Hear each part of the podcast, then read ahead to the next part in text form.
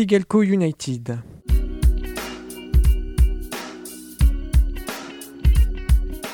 Football, histoire. La historia es nuestra y la hacen los pueblos. Culture. Je lisais un truc de Mickey Rourke puisque c'est un gars que j'adore. Épopée. Marius, une reprise de volée. Oh, il va s'en souvenir, Marius, de cette reprise de volée. Et paillettes. Très dur, très dur, très dur. Ta, ta, ta,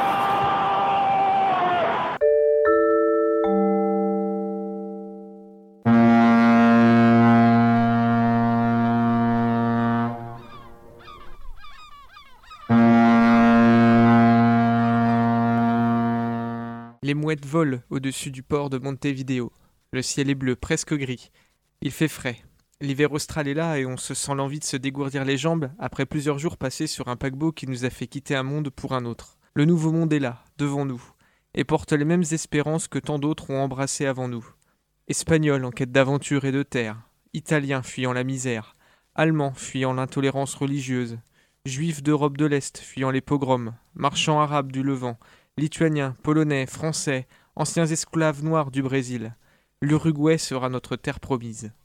La promesse qui nous est faite à nous est de devenir les pionniers d'un sport qui déjà devient mondial et dont on nous annonce que la Coupe du Monde sera bientôt un événement sportif majeur et prestigieux. Sigalco United vous emmène ce soir en Uruguay, pays de 3 millions d'habitants, grand comme l'Occitanie et la Nouvelle-Aquitaine. On remonte le temps, on revivra ensemble la première Coupe du Monde de l'histoire, celle de 1930 qui s'est déroulée à Montevideo. C'est Seb, bienvenue dans Sigalco United, un Sigalco United euh, qui sent le, le papier sépia, qui sent euh, le parfum des années 30. On est en Uruguay, on reviendra sur l'essor du football uruguayen et comment cette petite nation d'Amérique du Sud est devenue une géante du ballon rond? On parlera ensuite du football à Montevideo, capitale de l'Uruguay, mais aussi ville aux très nombreux clubs de foot professionnels qui rythment la vie des supporters. Enfin, on reviendra sur des temps forts du foot uruguayen et les grands joueurs qui, par le passé et plus récemment, ont porté le maillot célesté sur les hauteurs du foot mondial. Sigalco United en Uruguay, c'est parti. Et pour commencer, on écoute, tout comme on écoutera tout au long de cette émission d'ailleurs, une playlist musicale préparée par Julien de Crossover, nos amis des musiques africa-américano-caribéennes. On commence donc par le Combo Camagüey, groupe de musique tropicale créé dans les années 60 à Montevideo, et on écoute tout de suite le titre Parana.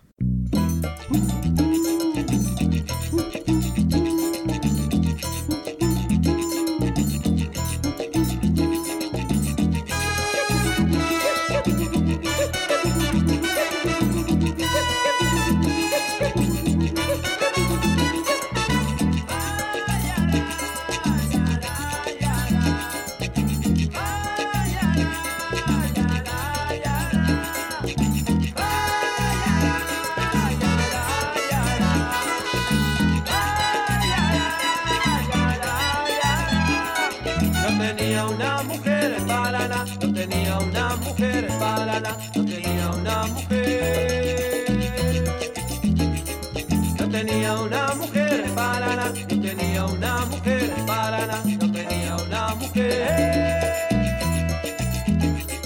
Yo tenía una mujer en Paraná, yo tenía una mujer en.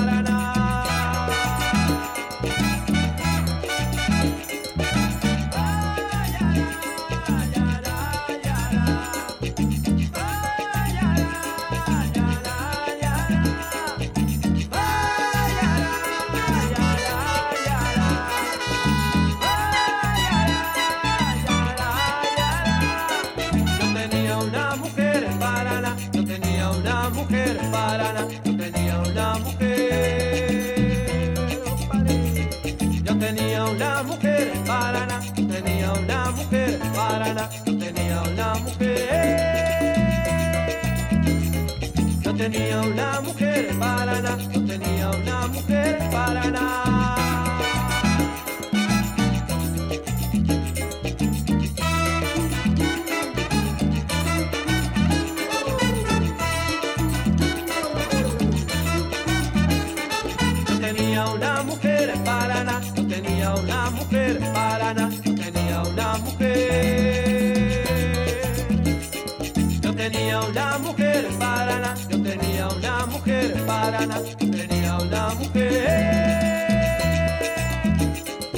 tenía una mujer en Paraná, no tenía una mujer en Paraná. Yo soy un negro atrevido y me caso con usted. Yo soy un negro atrevido y cantar, cantar no sé. Yo soy un negro atrevido y cantar, cantar no sé. Yo cantar, canto con ganas y me caso con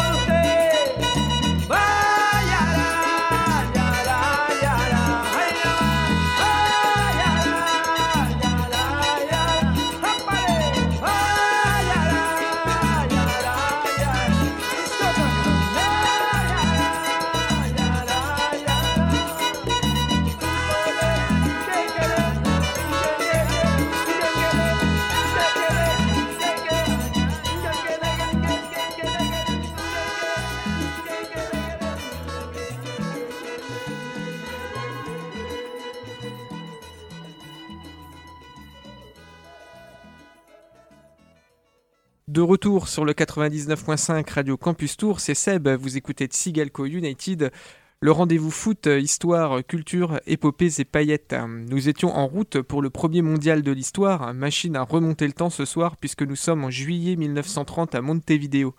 L'organisation de cette première Coupe du Monde apparaît finalement euh, assez tardivement, alors que le foot en Angleterre est déjà organisé en compétition depuis les années euh, 1880.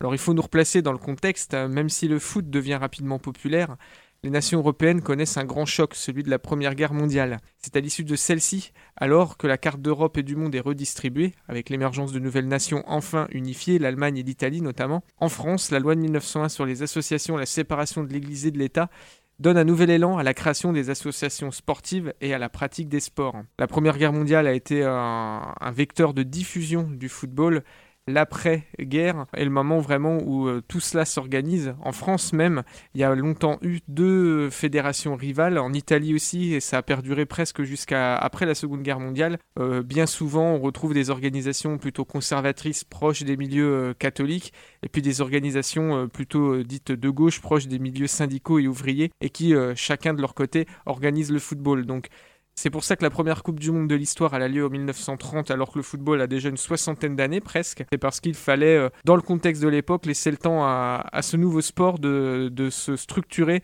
en organisation ayant les reins assez solides pour pouvoir organiser un événement de cette ampleur. Donc la FIFA, elle est présidée depuis 1919 par un Français, c'est Jules Rimet, qui est par ailleurs président et fondateur du Red Star de Paris, qui deviendra plus tard le Red Star de Saint-Ouen. Il est président de ce club depuis 1897. La FIFA n'est pas encore l'institution hégémonique d'organisation du football international euh, qu'elle est aujourd'hui. Par exemple, les Anglais qui tiennent encore à leur indépendance et qui ont créé bien plus tôt la Football Association tardent à rejoindre la FIFA. À l'époque, les principaux euh, points de, tension tiennent sur par exemple le statut des footballeurs.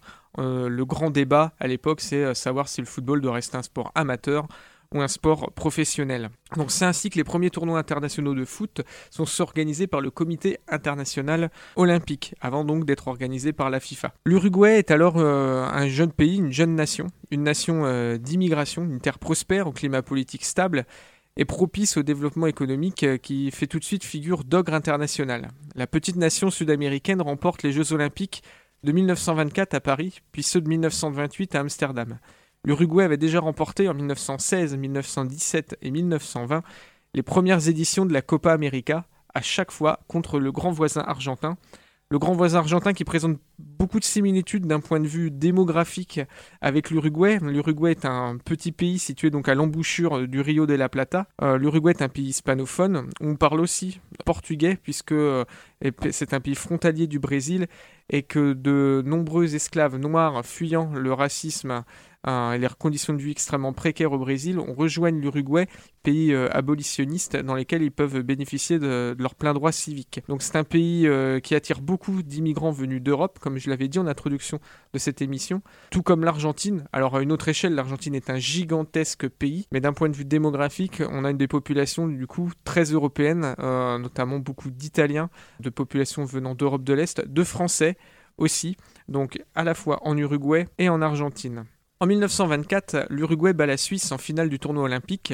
Elle avait auparavant étrié la Yougoslavie 7-0, les États-Unis 3-0 et la France 5-1. Les stars de l'équipe uruguayenne sont les attaquants Hector Scarone et son coéquipier du national de Montevideo, Pedro Tsea. En 1928, l'Uruguay bat son meilleur ennemi, l'Argentine, 1-1, match rejoué, 2 buts à 1 pour l'Uruguay et donc remporte un deuxième titre olympique avec les mêmes buteurs, Scarone et Sea. Ces deux tournois olympiques à l'époque font figure de Coupe du Monde, puisqu'il y a de nombreuses équipes qui y participent, une douzaine d'équipes, et puis euh, donc la FIFA n'a pas encore organisé de compétition internationale, donc en termes de compétition de nations, voilà, les Jeux olympiques euh, d'avant 1930 font presque office, figure de Coupe du Monde officielle de football. Le choix de l'Uruguay pour organiser la première Coupe du Monde en 1930 est donc logique. Le pays sur le toit du monde, côté foot, est fête durant l'été 1930 son centenaire. À cette occasion, la jeune nation sud-américaine s'est lancée dans la construction d'un grand stade, l'Estadio Centenario, bâti pour accueillir les matchs de cette première Coupe du Monde, et monument euh, gigantesque, stade monumental, qui doit aussi marquer le centenaire de la jeune nation sud-américaine. Une Coupe du Monde où les équipes sont invitées et décident d'aller selon leurs moyens et surtout selon la volonté des employeurs. Effectivement, c'est la première Coupe du Monde, donc il n'y a pas encore de tournoi qualificatif. Et donc on- la FIFA sonde les différentes fédérations pour savoir quelles équipes, quelles nations souhaitent participer. Et effectivement, le problème de l'amateurisme dans certains pays pose un problème. En France, par exemple, le foot n'est pas encore professionnel et il a fallu convaincre des entreprises de libérer leurs ouvriers pour aller disputer un mondial de foot. Et un mondial de foot qui se joue de l'autre côté de la planète avec un voyage qui s'annonce donc long.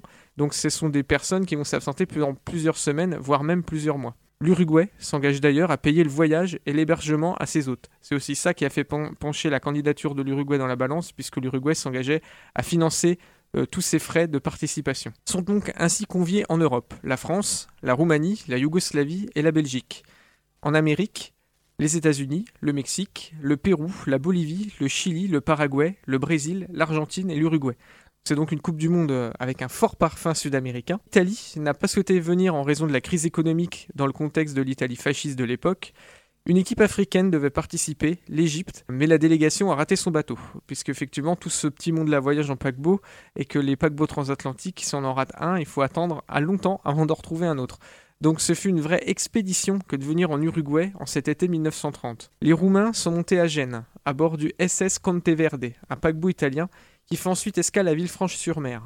À l'escale de Barcelone, on récupère la délégation belge, puis le navire fait route vers Montevideo en faisant aussi escale à Lisbonne, Madère, aux Canaries, puis à Rio où embarque la délégation brésilienne. À bord du bateau voyage aussi le président de la FIFA, Jules Rimet, avec sa fille, son chien et dans ses bagages, le trophée de la Coupe du Monde. Il y a aussi à bord les arbitres, la presse. Le voyage dure 15 jours et c'est Lucien Laurent, premier buteur de l'histoire de la Coupe du Monde, qui nous raconte la vie à bord. Lucien Laurent, il est joueur à l'époque de, de Sochaux et euh, il était tout jeune, il a pris ce paquebot et dans une interview euh, donnée à Alina, il nous raconte la traversée et la vie à bord du paquebot. Oui, c'est un grand bateau, très très grand bateau. Il avait trois ponts. hein. Alors euh, on s'entraînait un petit peu, on faisait un petit peu de physique dans la salle de culture physique et puis on faisait du footing sur le pont. pas, pas d'autre solution quoi. Mais enfin, je trouve que évidemment pour nous, on ne s'est pas rendu compte, mais quand on est arrivé en, en Uruguay, à Montevideo, là, qu'on s'est entraîné un petit peu, on, on sentait qu'on manquait un peu de quelque chose quand même. hein. Parce que pour préparer une Coupe du Monde, il faut quand même un entraînement un peu spécial. L'aventure extraordinaire pour Lucien Laurent, elle se poursuit au-delà du simple voyage, puisque les Bleus disputent le premier match de cette première Coupe du Monde dans le petit stade Positos de Montevideo le 13 juillet. Après que le tirage au sort ait été effectué sur place, la France affronte dans un froid glacial, il tombe même quelques flocons, le Mexique. La France l'emporte 4-1 grâce à une reprise de volée de Lucien Laurent, alors joueur de Sochaux.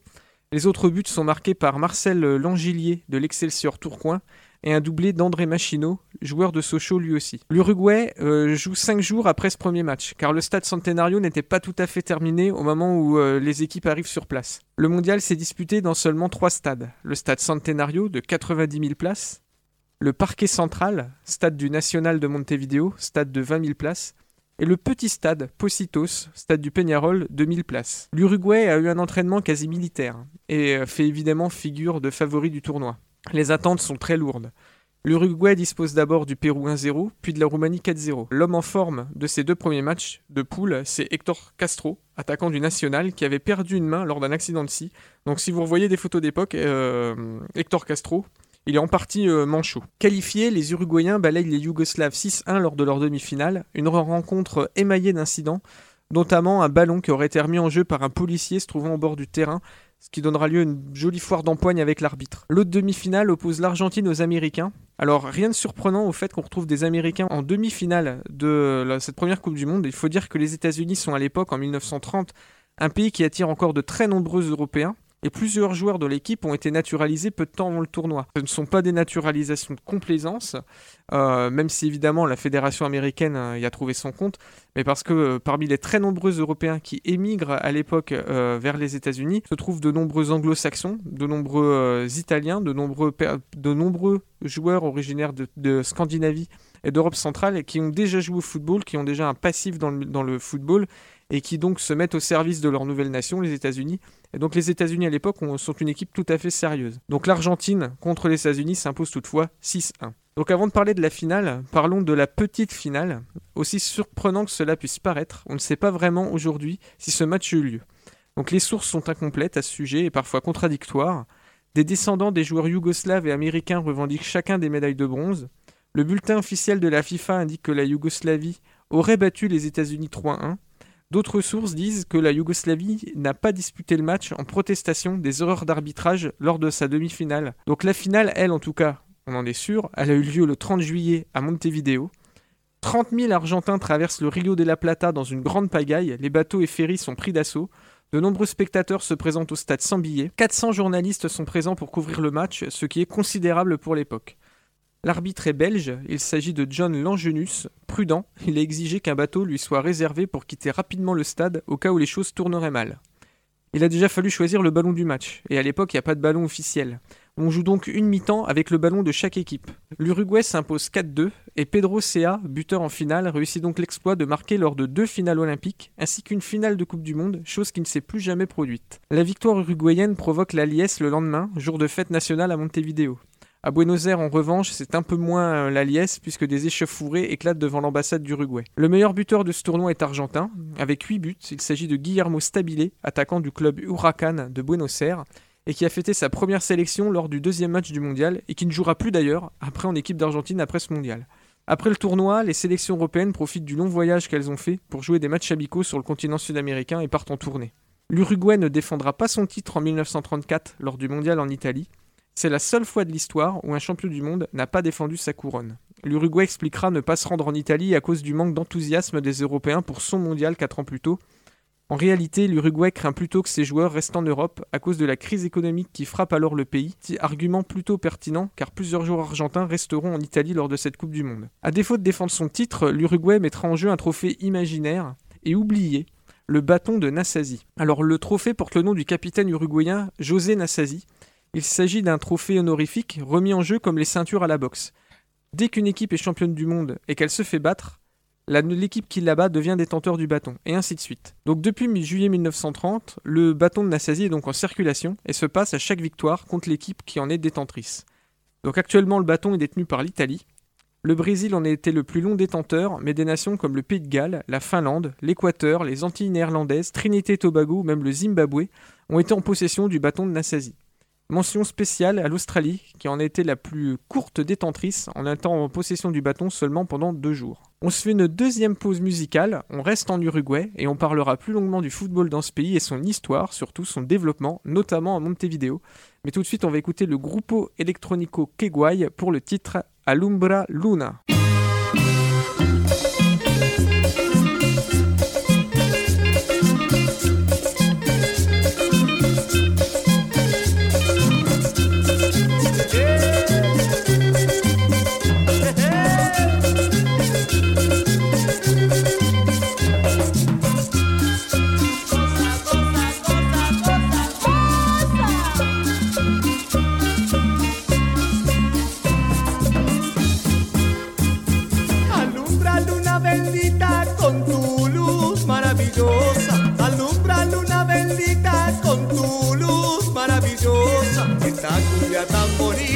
Esta cumbia deliciosa. Esta cumbia tan bonita, esta cumbia deliciosa.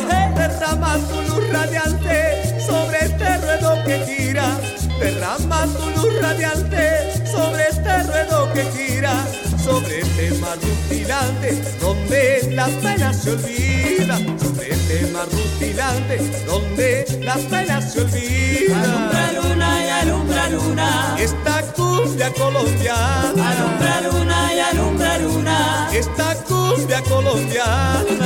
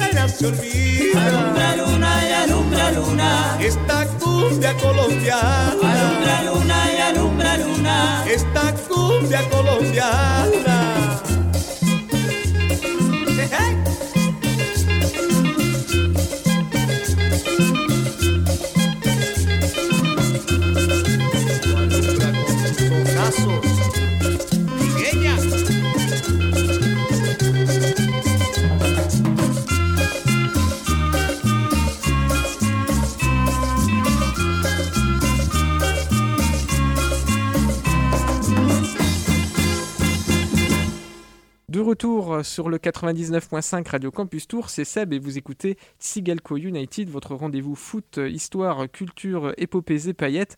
Et nous sommes en 1930 en Uruguay. Nous avons évoqué, euh, nous sommes revenus longuement sur la première Coupe du Monde en 1930. Nous allons passer un petit peu plus de temps désormais pour parler du football vraiment dans ce pays, sur son développement, son enracinement et euh, le pourquoi euh, de l'Uruguay, grande nation de football. Alors déjà, historiquement, le football arrive en Uruguay comme il est arrivé euh, dans plein d'autres pays euh, ailleurs dans le monde, et notamment en Amérique du Sud, et je pense au Brésil, à l'Argentine et au Chili, et en Uruguay c'est la même chose, il est avec les, anglo-saxons. hein, euh, les Britanniques, peuple de grands voyageurs, amènent aussi avec eux le football, et le football donc arrive en Uruguay par les villes portuaires, et donc par Montevideo, et euh, de nombreux clubs de foot euh, d'Uruguay et de Montevideo ont été créés par des anglo-saxons. Et s'ils ne l'ont pas été par des anglo-saxons, ils sont du moins inspirés par le football britannique de l'époque, qui fait quand même euh, figure de référence à l'époque où le football est encore un phénomène assez, euh, assez récent. Alors comme je l'ai évoqué dans la première partie, le football en Uruguay, au début, c'est aussi quelque chose d'assez conflictuel entre factions, puisque il n'y a, pas- a pas une seule fédération au début qui gère le football uruguayen, il y en a deux.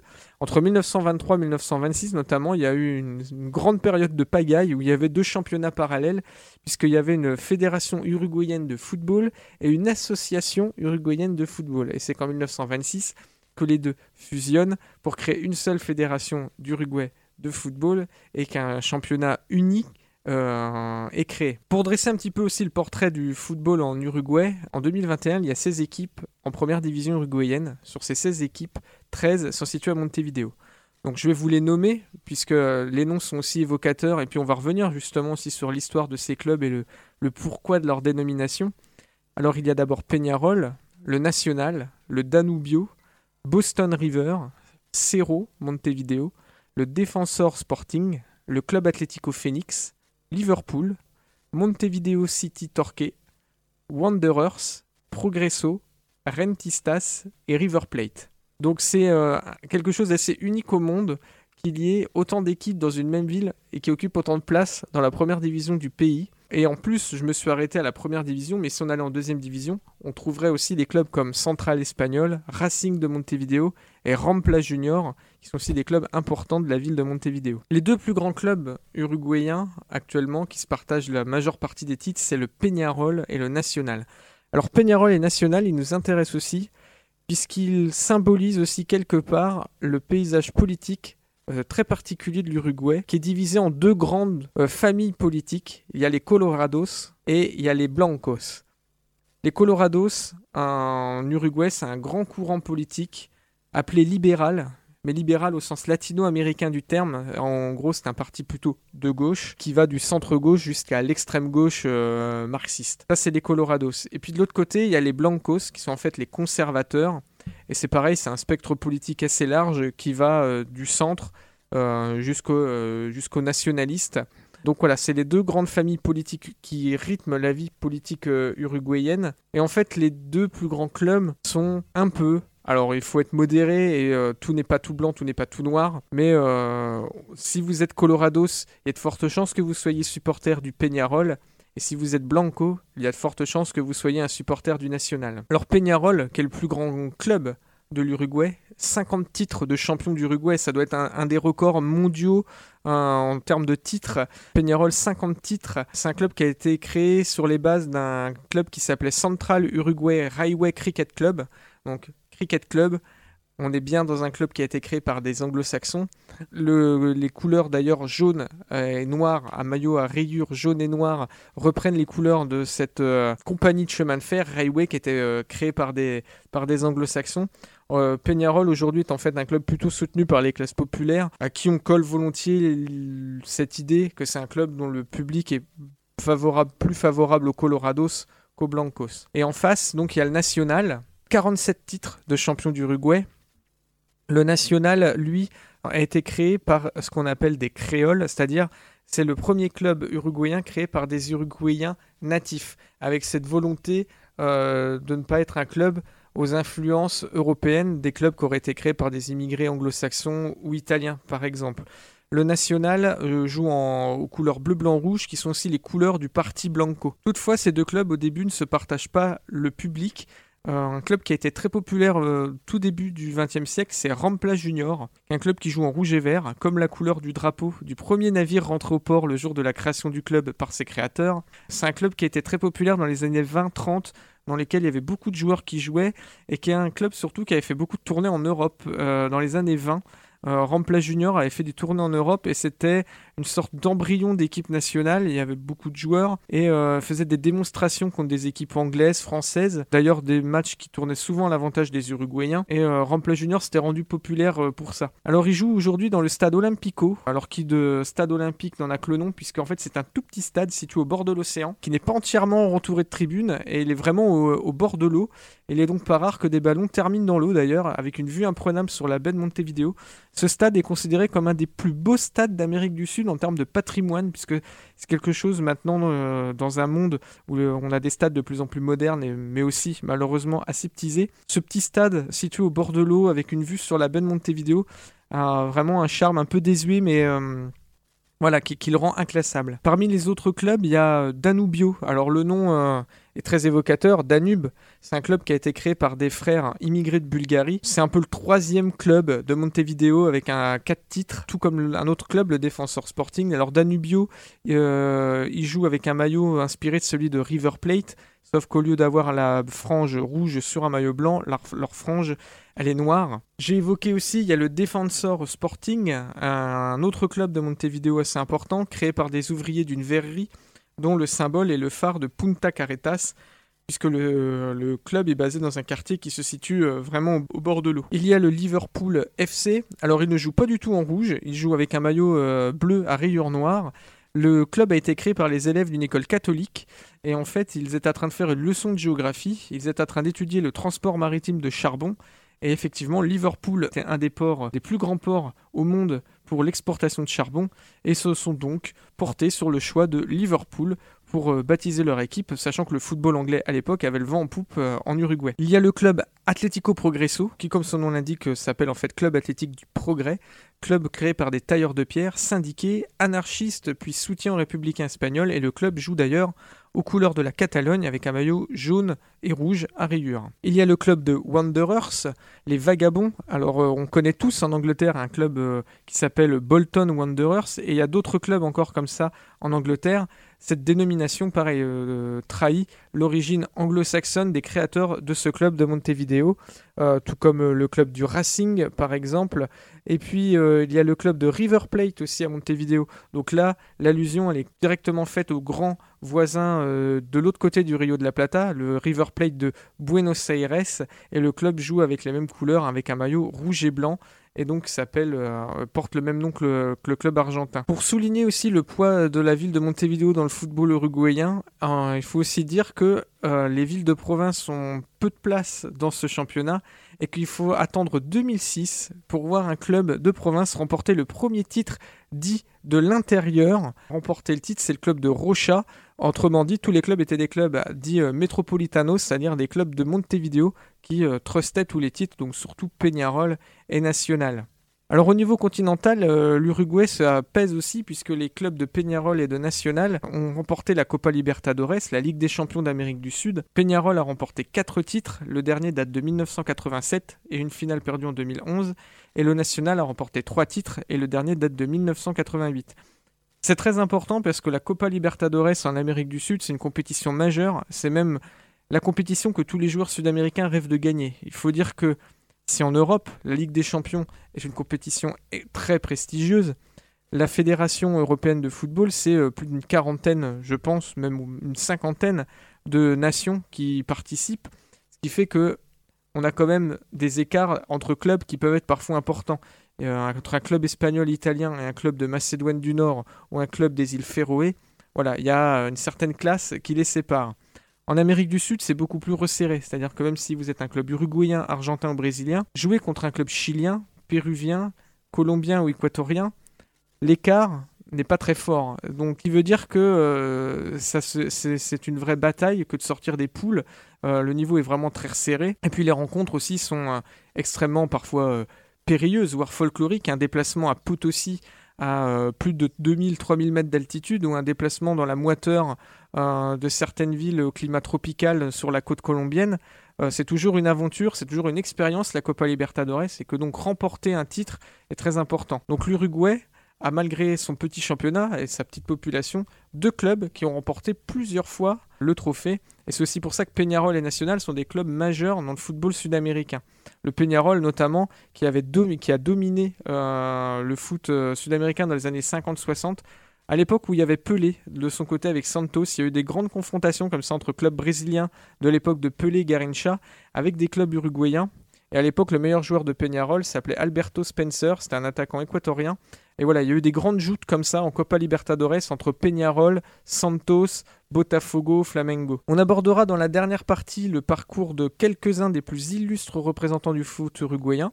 En attendant, pause musicale avec le Grupo Latino pour le titre Resalsa.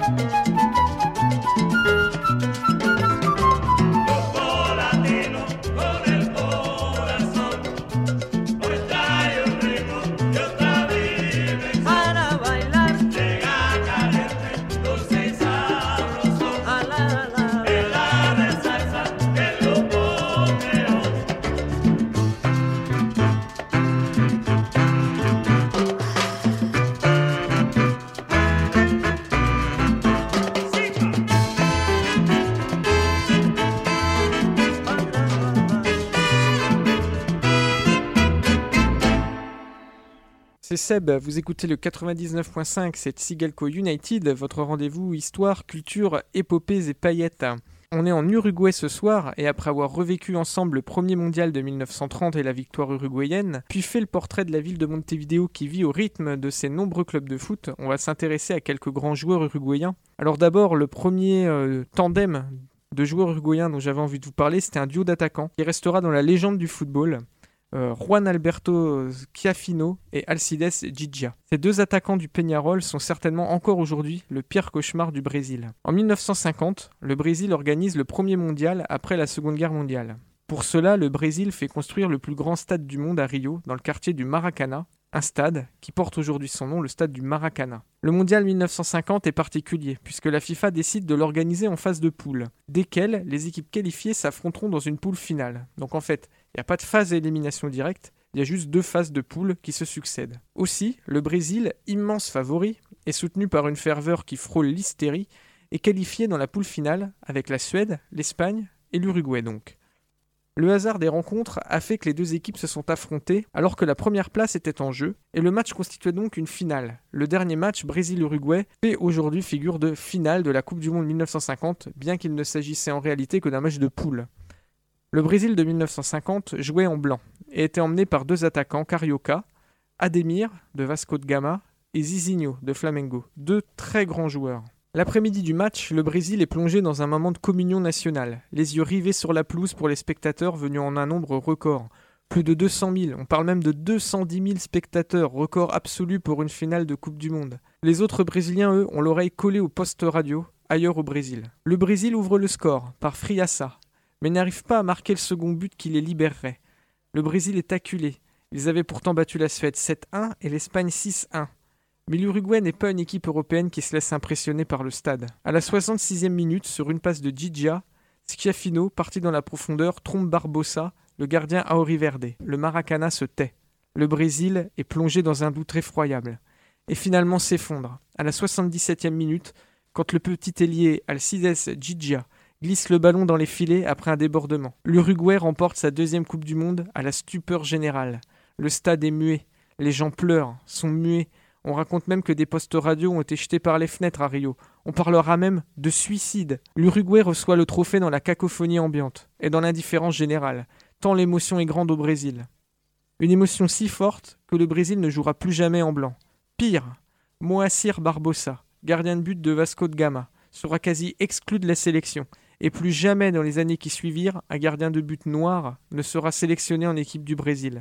Racisme et football ont malheureusement souvent été de pair au Brésil. Juan Alberto Schiaffino partira plus tard faire les beaux jours du Milan AC et jouera même pour l'équipe d'Italie. Alcides Gigia prendra lui la direction de Rome et de l'AS Roma et de l'équipe d'Italie également. Alcides Gigia est décédé en 2015 et jusqu'il y a peu, il aimait, euh, avec malice, reparler de ce but en disant qu'il était celui au monde qui avait su faire, faire taire le Maracana, qu'il avait même fait taire le Brésil entier avec son but. Après, euh, l'Uruguay a connu des années compliquées. Les années 60 et 70, c'est le moment où les États-Unis mettent en place leur terrible plan Condor en Amérique du Sud pour mater euh, les gouvernements socialistes et les aspirations de la jeunesse sud-américaine. Ils mettent en place des dictateurs, des dictateurs de droite, d'extrême droite, des militaires. L'Uruguay n'échappe pas. Se succèdent une série de, coups d'État, des militaires au pouvoir. La gauche s'organise et euh, certains tombent même dans, dans la lutte armée, ce qu'on appellera en Uruguay les Tupamaros. Bref, la période est un peu compliquée et le foot uruguayen en pâtit, rentre un peu dans le rang. Et il faut attendre la fin des années 70, le début des années 80 pour revoir de nouveaux joueurs uruguayens arriver. Et le grand joueur de cette époque-là, et sans doute le plus classieux de tous les joueurs uruguayens, fut euh, El Principe, le prince, le petit prince. Enzo Francescoli, milieu de terrain numéro 10, il est formé aux Wanderers de Montevideo. Enzo Francescoli traverse le Rio de la Plata en 83 et rejoint River Plate. River Plate possède alors une des plus belles équipes de son histoire, avec le libéro Daniel Passarella, Neiri Pumpido dans les buts, Norberto Alonso et Americo Gallego milieu de terrain. À River Plate, il régale. Il devient le meilleur joueur d'Amérique du Sud. Et c'est Lagardère, nouveau propriétaire du Racing Club de Paris, qui lâche l'argent pour se payer une équipe All-Star à l'époque avec Lidbarski et Luis Fernandez notamment. Mais euh, la sauce ne prend pas, le Racing, euh, le Matra Racing euh, est une faillite, est un, est un flop. Enzo Francescoli rejoint l'Olympique de Marseille. À Marseille, il devient l'idole d'un minot de Marseille, d'un minot des quartiers nord qui s'appelle Zinedine Zidane. Et d'ailleurs, un des fils de Zidane s'appelle Enzo. Zidane a dit, euh, c'est en hommage à mon idole de jeunesse, Enzo Francescoli. À Marseille, Enzo Francescoli, euh, il fait parler toute sa palette technique. C'est un super organisateur du jeu et surtout euh, un joueur doté d'une très grande technique. Avec Marseille, malheureusement, il gagnera pas la Coupe d'Europe. Il part, il part avant 93, mais en 91, au sein de cette équipe de Marseille, euh, Eric Dimeco euh, en parlera plus tard et dira qu'il avait été sans doute euh, au moment où Francescoli jouait titulaire dans l'équipe de Marseille, c'est le moment où Marseille a le mieux maîtrisé son football. Imaginez un peu Francescoli qui pouvait euh, donner ses ballons à Jean-Pierre Papin, à Bédi Pelé. Voilà, une superbe, une superbe équipe et un très grand facilitateur, en tout cas dans les plans offensifs. Francescoli quitte Marseille, et après il part en Italie, il va faire les beaux jours de Cagliari, le club sarde, qui au milieu des années 90 connaît quelques belles saisons dans le championnat d'Italie, et en plus un championnat très relevé. Il passe par le Torino, bon c'est un peu plus discret, et puis finalement il va finir sa carrière là où il l'avait euh, commencé, là où du moins il s'est révélé, à River Plate, avec euh, une confrontation euh, en 97 contre la Juve de Zidane en finale de la Coupe intercontinentale. Et donc un, joli clin d'œil euh, où Zidane avait pu euh, affronter son idole, et surtout une idole qui avait encore de très beaux restes hein, dans les années euh, 95, 96, 97. Francescoli à River, il marque encore, euh, il marque encore beaucoup de buts, et il est encore, il est encore dans le coup. Alors après, dans les années 2000, euh, le joueur uruguayen qui fait le plus parler, c'est Alvaro Recoba, donc euh, formé au Danubio. C'est un petit prodige aussi, un numéro 10, qui a une gaucher, belle patte gauche, surtout euh, très technique et, connu pour euh, ses frappes de loin et ses coups francs. Il signe à l'Inter de Milan. Malheureusement, c'est un joueur qui est assez irrégulier. À l'Inter, il n'arrive jamais réellement à prendre le jeu à son compte. Il est prêté à Venise. Et puis à l'Inter, il, sera surtout connu pour être le joueur en fait le mieux payé au monde à la, fin des années 90, début 2000, euh, au prorata du nombre de matchs qu'il joue. Euh, voilà, Alvaro Recoba bénéficie du plus gros contrat euh, du football de l'époque, mais finalement pour un rendement qui est, qui est un peu en, dedans. Euh, son seul coup d'éclat, c'est d'avoir euh, porté un petit peu l'équipe d'Uruguay pour les requalifier pour une Coupe du Monde, c'était en 2002. Et puis le petit clin d'œil d'ailleurs, c'est qu'en 2002, l'équipe d'Uruguay donc renoue avec la Coupe du Monde, joue contre l'équipe de France. Et dans cette euh, équipe d'Uruguay de 2002, il y a un jeune joueur, un jeune attaquant qui s'appelle Diego Forlan. Et de l'autre côté, en face, dans l'équipe de France, il y a un joueur qui s'appelle Yuri Djorkaeff. Et en fait, le petit euh, clin d'œil du destin, c'est quand, euh, lors de la Coupe du Monde de 1966, Français et Uruguayens s'étaient rencontrés. Et dans l'équipe d'Uruguay, il y avait le père de Diego Forlan. Et dans l'équipe de France, il y avait Jean Djorkaeff, le père de Yuri. Et donc, c'est la seule fois où en Coupe du Monde, les, les pères et les fils se sont affrontés chacun à plusieurs années d'écart euh, avec leur sélection en- Coupe du Monde. Donc vous l'avez compris, on va aussi parler de Diego Forlan. Donc effectivement, comme je viens de le dire, son papa était footballeur, il était défenseur du Peñarol, il a joué les Coupes du Monde 66 et 74, mais son grand-père aussi a lui été sélectionneur de l'Uruguay, Juan Carlos Corazzo. Donc le grand-père de Diego Forlan, il était sélectionneur de l'Uruguay en 59 et en 67 avec à chaque fois des victoires en Copa América.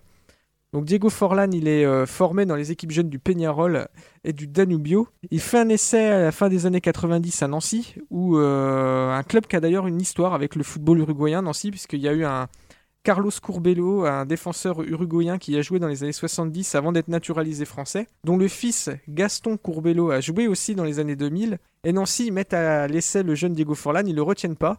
Euh, à l'époque, ils ont un autre attaquant uruguayen qui s'appelle Pablo Correa, qui deviendra entraîneur après en France, mais ça c'est une autre histoire. Et du coup, Diego Forlan, il se révèle à l'Independiente, grand club argentin à Buenos Aires. Il part tenter sa chance à Manchester, sans réussite, et c'est finalement en Espagne, à Villarreal, qu'il se révèle avant de signer à l'Atlético Madrid. Et alors à l'Atlético Madrid, il réussit une saison 2010 absolument fantastique.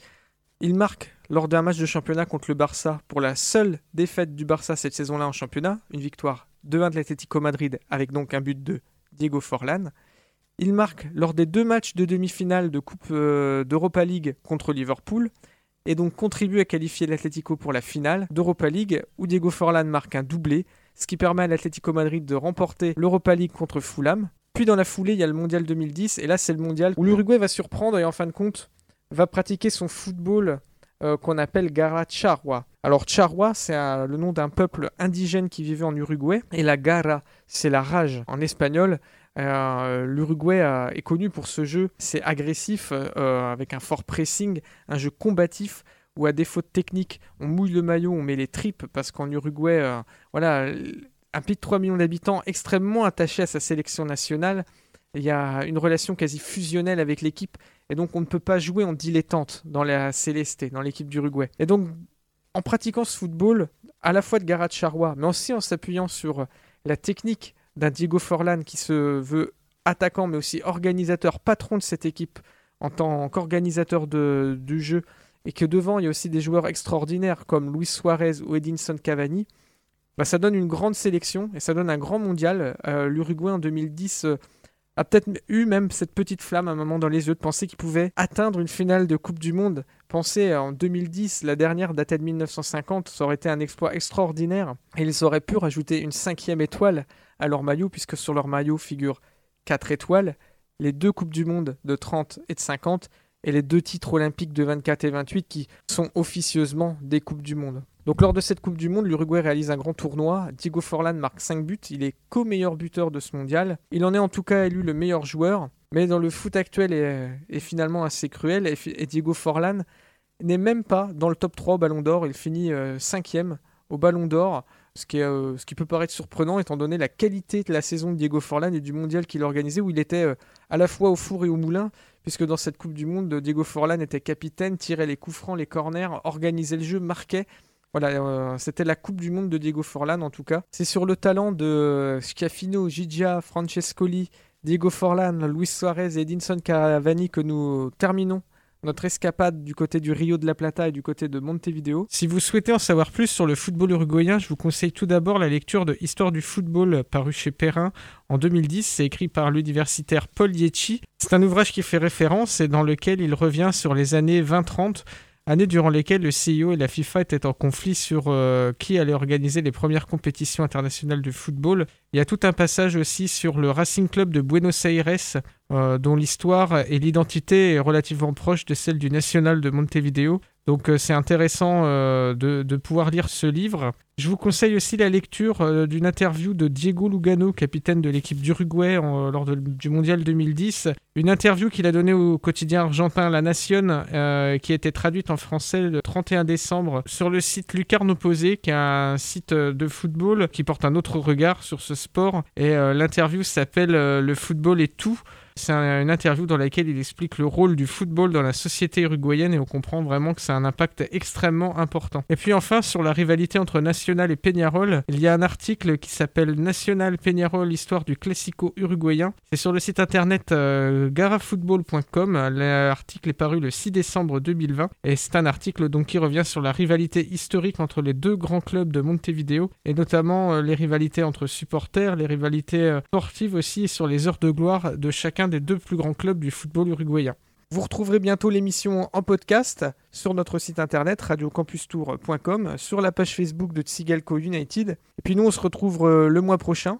On va poursuivre notre voyage euh, en Amérique du Sud. Euh, laissons-nous naviguer, laissons-nous porter voilà, par les flots sud-américains du football. Nous serons ailleurs, à une autre époque peut-être, avec d'autres invités et d'autres musiques aussi. Sigalco United en Uruguay, c'est terminé. Bonne soirée à tous.